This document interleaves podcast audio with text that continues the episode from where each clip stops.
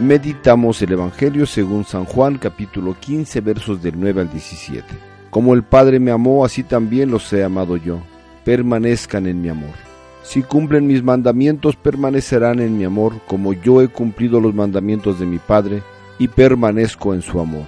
Les he dicho todas estas cosas para que mi alegría esté en ustedes y su alegría sea completa. Este es mi mandamiento, que se amen unos a otros como yo los he amado. No hay amor más grande que dar la vida por sus amigos, y son ustedes mis amigos si cumplen lo que yo he mandado. Ya no les llamo servidores, porque un servidor no sabe lo que hace su patrón. Los llamo amigos, porque les he dado a conocer todo lo que aprendí de mi Padre.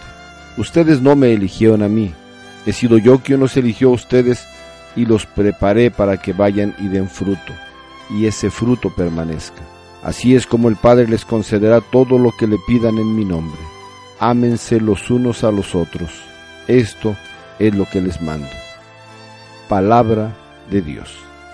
Hemos escuchado ya este Evangelio en semanas anteriores y nunca acabaríamos de agotar la reflexión. Pero hoy, ya con la celebración de Pentecostés muy cercana, solo meditaremos estas palabras. He sido yo quien los eligió a ustedes y los preparé para que vayan y den fruto y ese fruto permanezca. Este día la iglesia celebra a San Matías, que es el hombre que fue elegido para sustituir a Judas el traidor. Pues hoy parece que se repite la historia.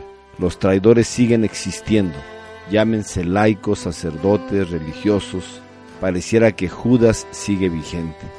Sin embargo, la invitación a sustituir a los traidores sigue aquí y te hago extensiva esa invitación de parte de Jesús.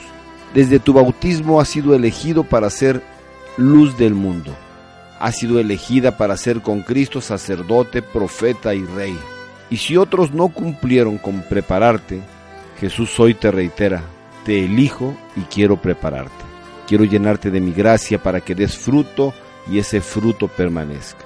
Y si tú aceptas esta invitación como lo hizo Matías, lo único que tenemos que hacer es esto. Implora la gracia de su Santo Espíritu. Y dile como decía San Agustín, Señor, quiero ser tu amigo. Señor, quiero ser tu servidor. Dame lo que me pides y pídeme lo que quieras. Soy Marco Antonio Pato Hernández, tu hermano en Cristo, desde Jalapa, Veracruz, México, deseándote que tengas un excelente día. Que Dios te bendiga y bendiga todo lo que amas.